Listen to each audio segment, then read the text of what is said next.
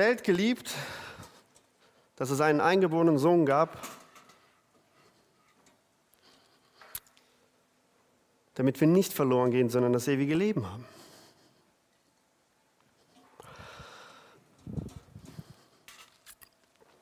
Danke für das tolle Theaterstück, Daniela und Katinka. Ein Theaterstück als Einstieg in diese Predigt, als ich vor einigen Monaten, nee, es war im Juni, eine E-Mail bekam. Es ging um das zweite Halbjahr, die Predigtdienste im zweiten Halbjahr. Und ich finde das schön, dass es Leute gibt, die sich über Themen Gedanken machen und wir, die wir das Vorrecht haben, auch mal hier zu predigen, ähm, uns dann Gedanken machen können, beten können, was für Themen Gott uns aufs Herz legt, woran wir auch Zeit haben. So bekam ich also die E-Mail im Juni für die Themen des zweiten Halbjahres und äh, waren ein paar auch tolle dabei und ich bin dann ins Gebet gegangen, in den Kalender gegangen, wann kann ich, wann habe ich Dienst und so weiter und so fort. Und eine Woche später wollte ich mir jetzt äh, in der Excel-Tabelle das angucken und da war nur ein Thema frei. Der 19.12., die Jungfrauengeburt. Danke, Kollegen. Das wollte irgendwie keiner haben. Und so bin ich wie die Jungfrau. Naja, ist egal. Auf jeden Fall habe ich mich sehr gefreut, wirklich sehr gefreut, dieses Thema zu halten, weil es schon ein Thema ist, das, dem wir alltäglich begegnen. Das Thema stellt für viele ein Problem dar. Für mich nicht. Ja, aber für ganz viele Menschen stellt das schon ein Problem dar. Und äh, selbst auf der Arbeit letztens, wenn man so ein, so ein Thema hat, mit dem man auch sich beschäftigt, dann geht man ja wirklich damit schwanger. Also man ist wirklich beschäftigt wochenlang und macht sich Gedanken und ist mit Gott dann unterwegs. Und so war ich da, da in Gedanken. Und auf der Arbeit plötzlich machte jemand einen Witz, ein anderer kam dazu und sie unterhielten sich über etwas, was eigentlich gar nicht möglich ist. Und dann kam ein Dritter rein und sagte, ja genau, und Jesus wurde auch von der Jungfrau geboren. Und der ganze Raum lachte. Kennt ihr das? Schon mal gehört? Ja? Dass darüber gelacht wird natürlich. Das ist doch etwas, da kann doch kein Mensch dran glauben. Das ist etwas, wo sich viele dran Anstoß nehmen. Das ist etwas, wo auch moderne Theologen heute, das ist eine der ersten Fragen. Wenn du Theologe bist äh, und machst im Spiegel ein Interview oder wie auch immer, das ist eine erste Frage. Wie gehen sie denn mit dem Thema da um? Und dann gibt es moderne Antworten, Versuche der modernen Antworten.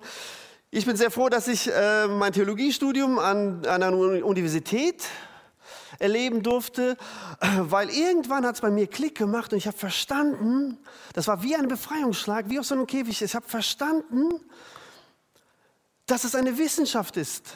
Ich habe zuerst gedacht, die, die meinen das alles ernst, was sie da erzählen. Ja?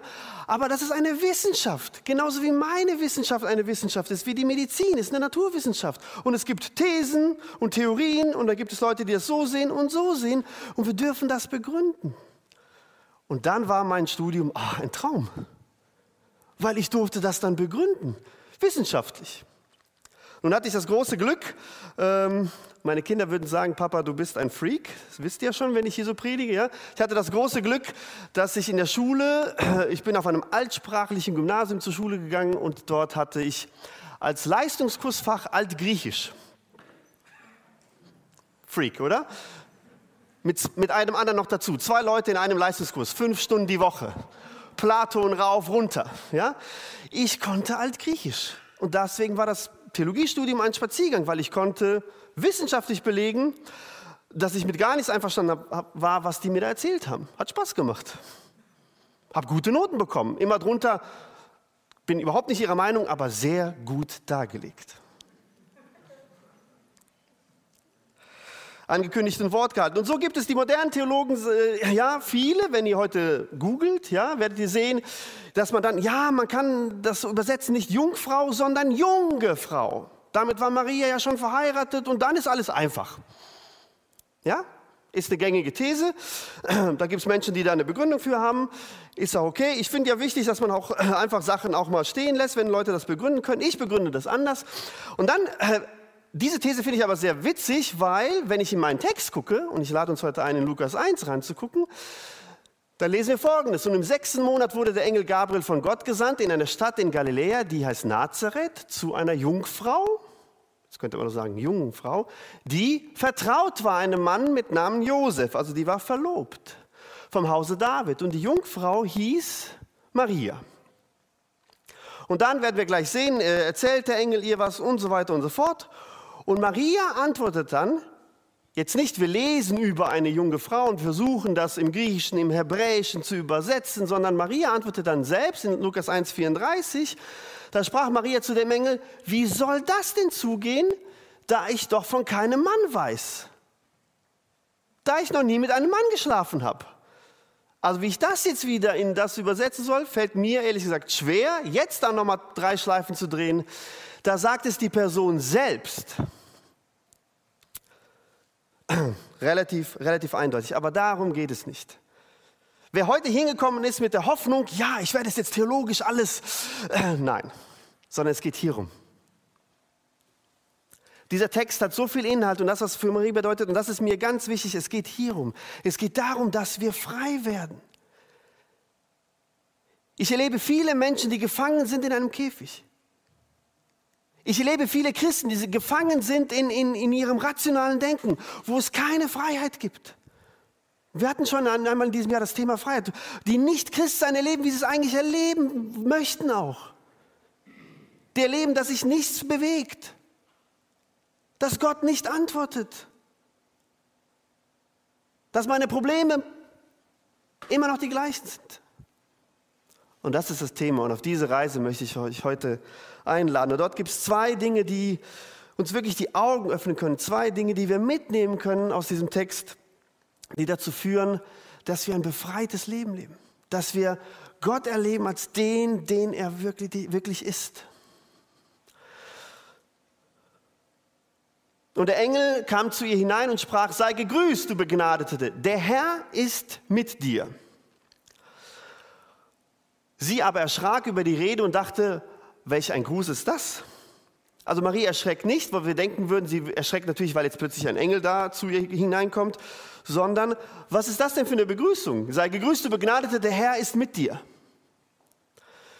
Für die Jugendlichen aus dem Refresh, die mich kennen, wenn der Dejan auf mich zukommt und sagt, können wir mal reden, Dabei wollte ich nur fragen, ob, keine Ahnung, irgendwas, oh, der Dejan will mit mir reden. Meine Tochter, meine Zwölfjährige, hat mir gestern gesagt, ich habe gesagt, äh, Marie, wir müssen was besprechen. Papa, ich mag nicht, wenn du sagst, wir müssen was besprechen. Das ist nie was Gutes. Und so klingt das hier auch, ja? Äh, äh, äh sei gegrüßt, du Begnadete, der Herr ist mit dir und Maria anschauen, wow, was kommt denn jetzt da? Und das Thema ist ja angekündigt und Wort gehalten. Und ich möchte überhaupt nicht darauf eingehen, äh, auf Jesaja, den Text, den wir eben gelesen haben, dass die Geburt schon angekündigt ist und der Name Emmanuel, sondern hier passiert jetzt eine Ankündigung. Der Engel Gabel kündigt Maria etwas an. Und er spricht zu ihr, fürchte dich nicht, Maria, du hast Gnade bei Gott gefunden. Siehe, du wirst schwanger werden und einen Sohn gebären, dem sollst du den Namen Jesus geben.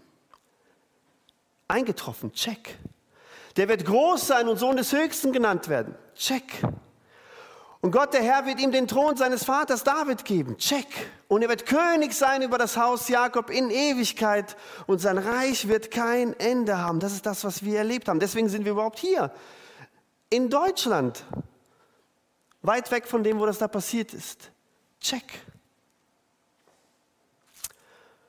Hat euch jemand schon mal etwas versprochen und es nicht gehalten? Wer hat das schon mal erlebt? Wie fühlt sich das an? Wir leben leider in einer Zeit, wo das Wort nichts zählt, wo mein versprochenes Wort nichts zählt. Egal, ob es auf der Arbeit ist, im privaten Bereich, wir finden dann schnell Ausreden. Selbst das Wort vorne, vorm Altar, vor Gott und Menschen versprechen wir uns dann die Treue. Wir versprechen uns Dinge, wo manche Ehepaare sich überhaupt nicht daran erinnern können und sagen, ja, das war, da war ich jung. Und bis dahin ist so viel passiert. Dieses Wort, wenn ich Sie frage, was gilt denn dieses Wort? Ach, das, das Wort gilt nichts mehr. Bei Gott gilt sein Versprechen. Aber das Erste, was ich euch mitgeben möchte, ist, was Gott nicht verspricht. Und das ist einer der vielen Schlüssel äh, zu einem befreiten Leben. Was verspricht Gott nicht? Gott weiß, dass wir in diesem Käfig leben. Gott weiß, dass das Leben nicht leicht ist. Und Gott verspricht der Maria bestimmt nicht, alles wird super. Wisst ihr, wir leben manchmal in einer Zeit und ich höre manchmal, wenn du zu Jesus kommst, wird alles toll. Wohlstandsevangelium. Nein, die Nachricht, die Maria hier bekommt, ist eine Katastrophe. Ihr ohnehin schon schweres Leben wird noch mal schwerer. Ungewollt schwanger mit 13? In einem Dorf?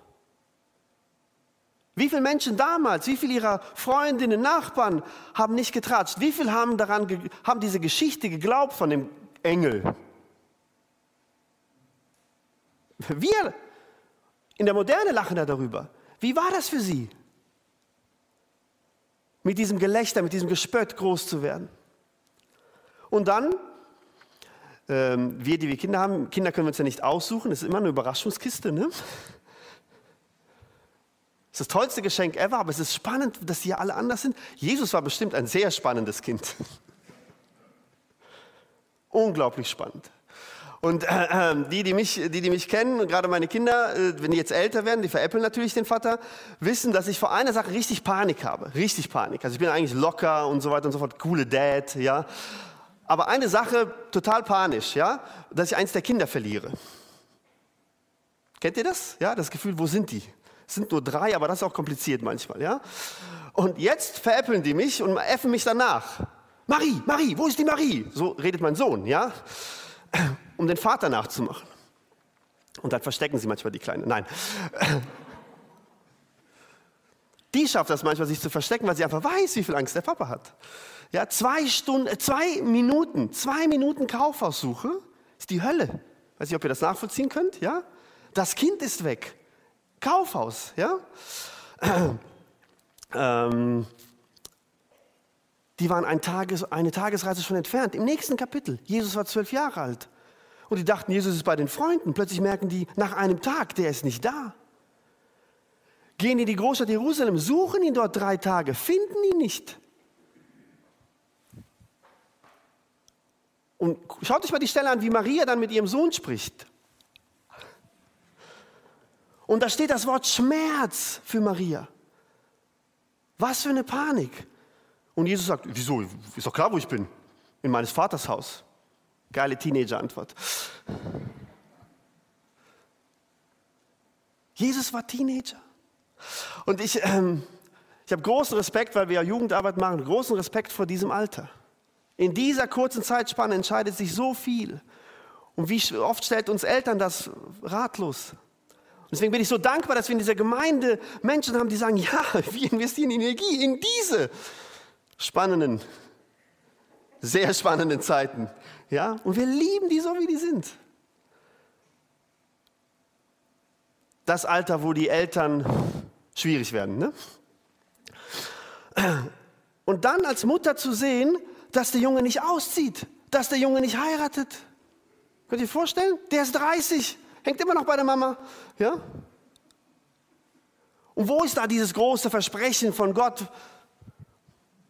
Und dann mit 30, mega Spätzünder, dann zieht er los. Mit irgendwelchen Honks, ja?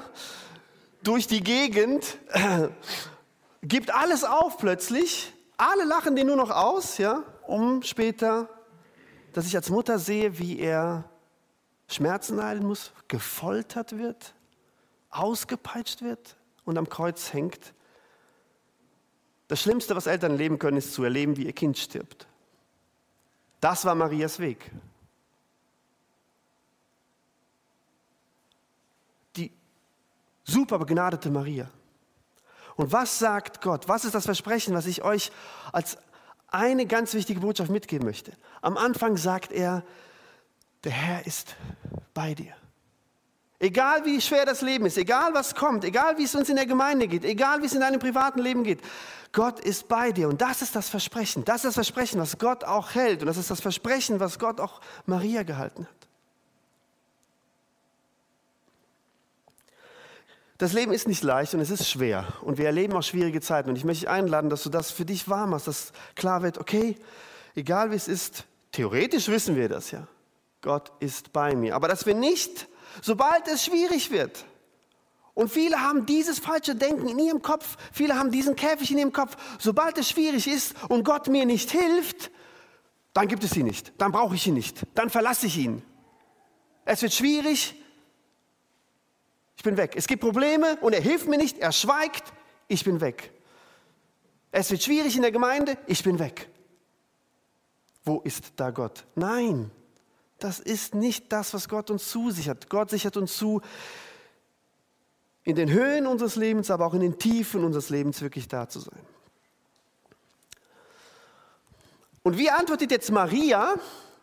Wie antwortet Maria auf dieses tolle Versprechen? Sagt sie, hoch, ich, Auserkorene, ja, super. Sagt sie, oh, ich bin doch erst 13, wie soll ich das denn machen?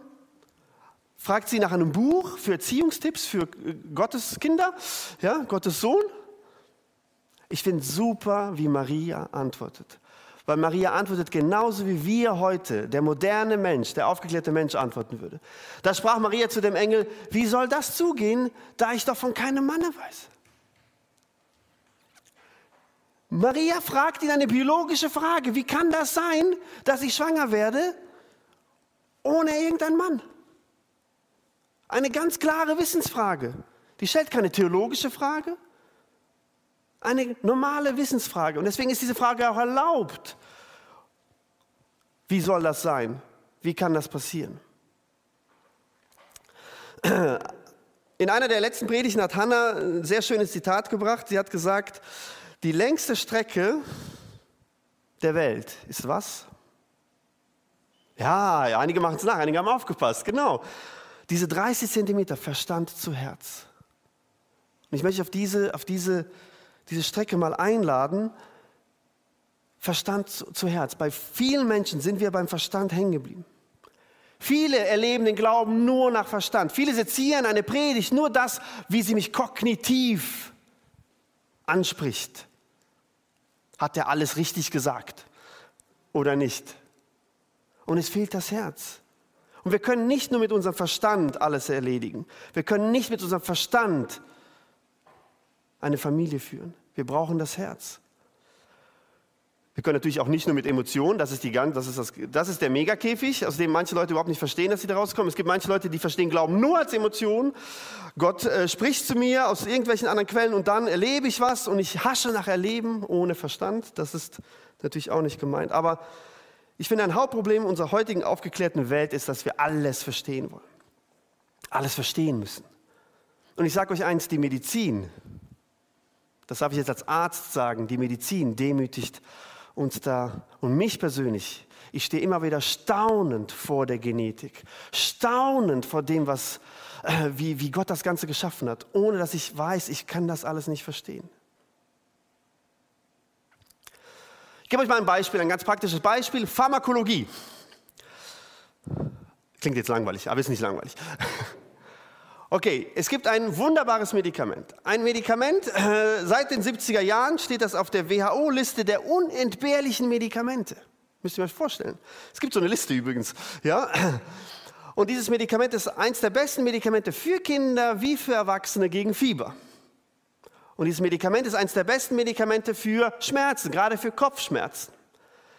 Hat jemand eine Idee, über welches Medikament ich spreche? Ihr dürft ruhig reinrufen oder im Stream. Ja, jetzt kommt Aspirin, Paracetamol, genau. Paracetamol. Schon mal gehört? Darf ich mal fragen, hier im Raum und zu Hause im Stream, wer hat schon von euch Paracetamol genommen? Oder es verschrieben? Guck mal, fast alle. Bei Schmerzmitteln wissen wir ziemlich genau, wie die wirken. Ja, die, es gibt bestimmte Rezeptoren, an die die wirken und, und so weiter und so fort. Wir wissen auch, welche Schmerzen wir damit bekämpfen können. Und manche Rezeptoren wirken auch anders. Das wissen wir zum Beispiel bei Ibuprofen oder anderen Schmerzmitteln, weil die schlagen auf den Magen. Schon mal gehört? Ja? Da muss man vielleicht manchmal Magenschutz nehmen. Keine Sorge, nicht so viel Medizin. Was ich euch aber mitgeben möchte. Paracetamol, 1893 erfunden dann hat es jeder, hat keiner, ist keiner beachtet. Ein wirklich sehr gutes Medikament, was wir im Kindesalter sehr oft einsetzen. In den 50er Jahren wurde es dann angefangen, massenhaft zu produzieren. Bis heute, 2021, weiß niemand, wie das funktioniert. Der Wirkmechanismus von Paracetamol ist nicht bekannt. Wir machen da irgendwas. Wei, die Ärzte, ich gehe nie wieder zum Arzt. Ja? Der ist nicht bekannt. Wenn jemand weiß, wie dieser Wirkmechanismus funktioniert, ja, wunderbar, schicken wir heute Abend eine E-Mail, wir machen zusammen Nobelpreis. Ja? Er ist nicht bekannt. Wirkt das zentral, peripher? Wir wissen es nicht. Könnt ihr euch vorstellen, wir verschreiben ein Medikament an Kinder. Und wir wissen noch nicht mal, wie es wirkt. Und das lehrt mich immer, dass wir nicht alles verstehen müssen. Gerade als naturwissenschaftlicher, moderner Mensch darf ich demütig sein und sagen, ich weiß es nicht, aber ich weiß, dass es wirkt. Weiß aber nicht wie. Und der Engel antwortet ihr dann und sagt, äh, erklärt ihr das wie? Jetzt vielleicht nicht ausgiebig wissenschaftlich, aber er, er, benutzt rationale Argumente. Er sagt, der Heilige Geist wird über dich kommen und die Kraft des Höchsten wird dich überschatten. Darum wird auch das Heilige, das geboren wird, Gottes Sohn genannt werden. Hier ist es ganz wichtig, dass wir verstehen, das muss ja so sein, weil Gott, wie wir es eben gehört haben, Gott bezahlt den Preis. Er kommt auf die Welt. Er hat diesen Plan, dass wir frei werden. Deswegen kann Gott nicht einfach nur, nur Mensch sein, sondern beides. Und dann bringt ein zweites Argument, um jetzt klar zu machen, und siehe, Elisabeth, deine Verwandte, ist auch schwanger. Und die denkt sich, Elisabeth? Die ist doch sehr alt. Mit einem Sohn in ihrem Alter und ist jetzt im sechsten Monat. Sie, von der man sagt, dass sie unfruchtbar sei. Und dann kommt der alles entscheidende Satz. Dann kommt der Satz, der für mich Freiheit bedeutet. Dann kommt der Satz, der hier das öffnet. Dann kommt der Satz, der die Überschrift über diese Predigt ist. Denn bei Gott ist nichts unmöglich. Denn bei Gott ist nichts unmöglich. Glaubst du das? Zaghaft, ne? Wir, wir machen es gleich praktisch, wir wenden es gleich an. Glaubst du das, dass bei Gott nichts unmöglich ist? Stellt euch das vor. Das ist jetzt etwas, was ich hier an unseren Verstand frage, aber auch an mein Herz. Glaube ich das und geht das dann auch so weit, dass es in meine Hände, in meine Aktion, in meinen Alltag geht? Wenn das dein Lebensmotto ist, bei Gott ist nichts unmöglich. Wie sieht dann dein Alltag aus? Wie verändert er sich? Mir fällt eine Geschichte ein, die ähm, ich hatte ein Ehepaar mal zur Seelsorge, zur Eheberatung. Die kannte ich nur ganz flüchtig aus einer anderen Gemeinde. Und dann saßen die bei uns im Wohnzimmer, äh, Wohnzimmer auf der Couch. Und ich war froh, dass meine Familie nicht zu Hause war. Die wissen, wenn Seelsorge ist, sind die in ihren Zimmern und hören natürlich nicht zu. Ja? Aber die waren so laut. Die haben sich so angeschrien in einer Sprache, die ich noch nicht mal draußen kenne. Diese Schimpfwörter habe ich noch nie gehört, geschweige denn in meinen Räumen. Ja? Die waren furchtbar. Ich dachte, gleich holen die Messer raus. Ja? Und nach einer Stunde anschreien, anschimpfen, habe ich die, hey, stopp, stopp, stopp. Ich wollte einfach nur wissen, wie ist die Lage? was, was, warum seid ihr eigentlich hier? Was, was, was ist euer Ziel? Was wollt ihr mit mir besprechen? Ja, unser Pastor hat uns geschickt. Äh, wieso? Ja, wir sind ein hoffnungsloser Fall. Wir sind jetzt schon ein Jahr bei dem in, in Beratung und äh, der hat gesagt, äh, hoffnungslose Fälle gehen zum Dejan.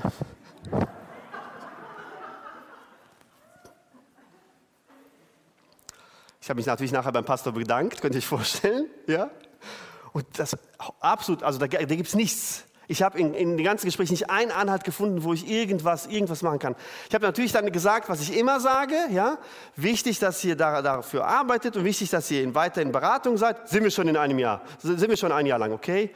Und dann habe ich eine Frage gestellt, und was sagt Gott denn dazu? Ich habe jetzt eine Stunde lang gehört, wie schlimm der andere ist. Was sagt denn Gott? Beide gucken mich an, oh. Aber dieses Oh hat zwei Sekunden gedauert. Okay, und ich habe gesagt, ihr müsst euch trennen. Ihr bringt euch um und vielleicht andere nur mit. Ja? So schlimm das auch ist. Ein Jahr später ein Grillfest. Ich gehe nichts an auf dieses Grillfest, ist dieses Paar da.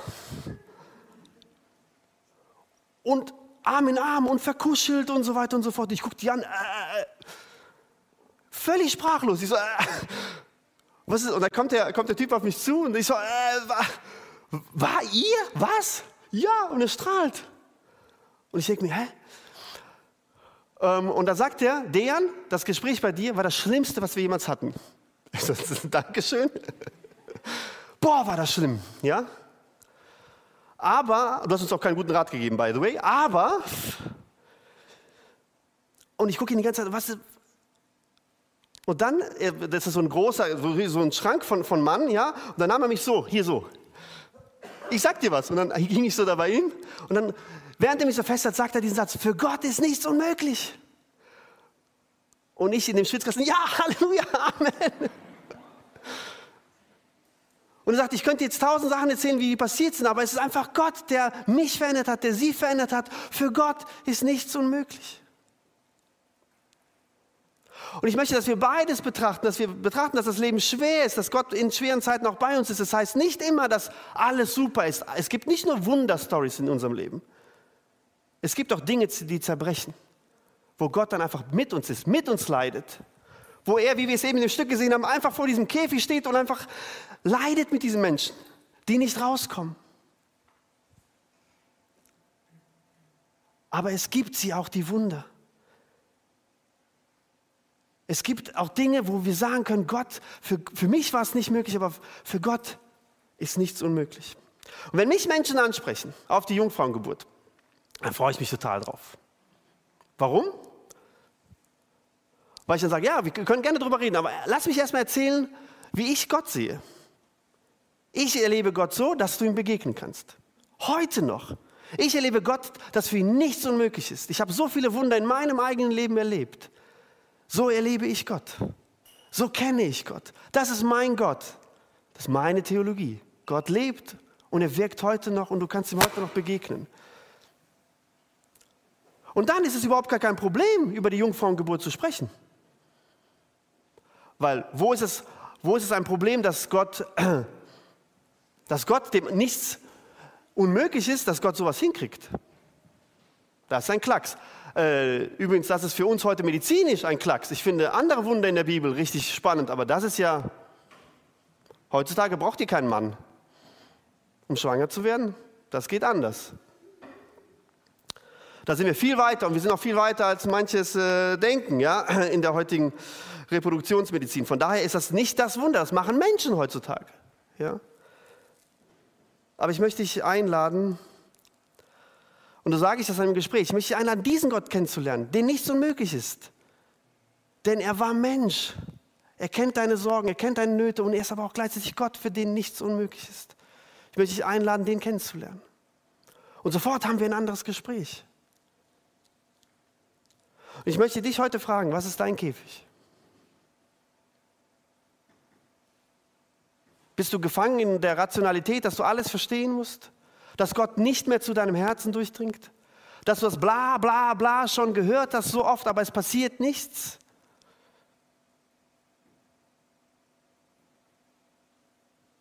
Für Gott ist nichts unmöglich. Wenn du dir deine Ehe anguckst, deine Beziehungen anguckst, Weihnachten steht vor der Tür. Ein großer Test für Beziehungen, ja? Wir, also, wir haben eine große Familie, wir Geschwister stimmen uns dann immer ab vor dem 24., wenn wir zusammen feiern. Ja? Und dann sagen wir alle, benehmt euch. Dass wir ja ein friedliches Fest haben. Kennt ihr das? Nö, ihr nicht, ne? Bei euch läuft das alles super. Ja, weil da liegen dann oft auch die Nervenbank, alle kommen zusammen. Ja, es ist schwierig. Und was ich euch mitgeben möchte, eine ganz einfache Botschaft. Wenn wir an unsere Grenzen kommen, wenn wir nicht weiter wissen, Lass uns doch Gott mit reinnehmen in diese Gleichung. Unser Problem wird von so groß zu so klein, wenn er mit im, Boot ist, wenn er mitspielen darf. Aber wir versuchen aus diesem Käfig selbst äh, auszubüchsen. Und er wird umgedreht, unsere Welt wird auf den Kopf gestellt, jemand piekst von der Seite rein und wir denken, was ist los? Und ich erlebe so viele Menschen, die immer versuchen, aus eigener Kraft, aus eigener Kraft rauszukommen, aus eigener Kraft Probleme zu lösen im Beruf, im Privaten, bei sich selbst. Es ist super, dass du in Seelsorge bist. Es ist super, dass du Therapie machst. Sehr gut, ganz wichtig, dass du an dir arbeitest. Aber es gibt manchmal Momente in unserem Leben, wo wir Gott brauchen, wo wir sagen, dafür Gott ist nichts unmöglich. Gott, ich brauche dich jetzt. Ich komme mit meiner Verletzung nicht weiter. Ich kann nicht mehr ertragen, dass immer wieder reingepiekst wird. Ich will frei werden. Und dann macht Gott den Käfig auf. Wenn wir das begreifen, in unserem Verstand, in unserem Herzen und dann nachher auch in unseren Händen, wenn dieser Spruch, dieser Vers dein Motto wird fürs nächste Jahr. Egal, wo du hingehst, für Gott ist nichts unmöglich. Der Heilige Geist, der in dir lebt. Äh, stell dir das mal vor, was, wie du dann durchs Leben gehst. Für Gott ist nichts unmöglich. In meiner Ehe, nichts ist unmöglich. Mit meinen Selbstzweifeln, mit meinen Problemen, mit dem, wie ich bin, für Gott ist nichts unmöglich. Frag ihn, lad ihn mit ein und du wirst sehen, wie Käfige aufgehen. Ich frage dich, was ist dein Käfig? Wo merkst du, dass du gefangen bist in deinen Gedanken, in, deinen, in den Dingen, wo du, nicht, wo du nicht Freiheit erlebt hast? Und deswegen gebe ich dir diese beiden Dinge mit. Gott ist bei dir, egal was kommt in deinem Leben. Und das Entscheidende ist, für Gott ist nichts unmöglich. Ich möchte mit uns beten.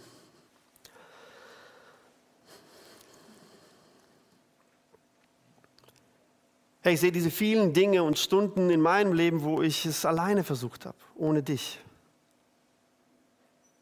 Die vielen Besprechungen, wo Gebet einfach nur eine Pflicht war und nicht eine Einladung, dass du kommst, dass du wirkst. Und ich möchte bitten, dass du in unser Leben hineinkommst.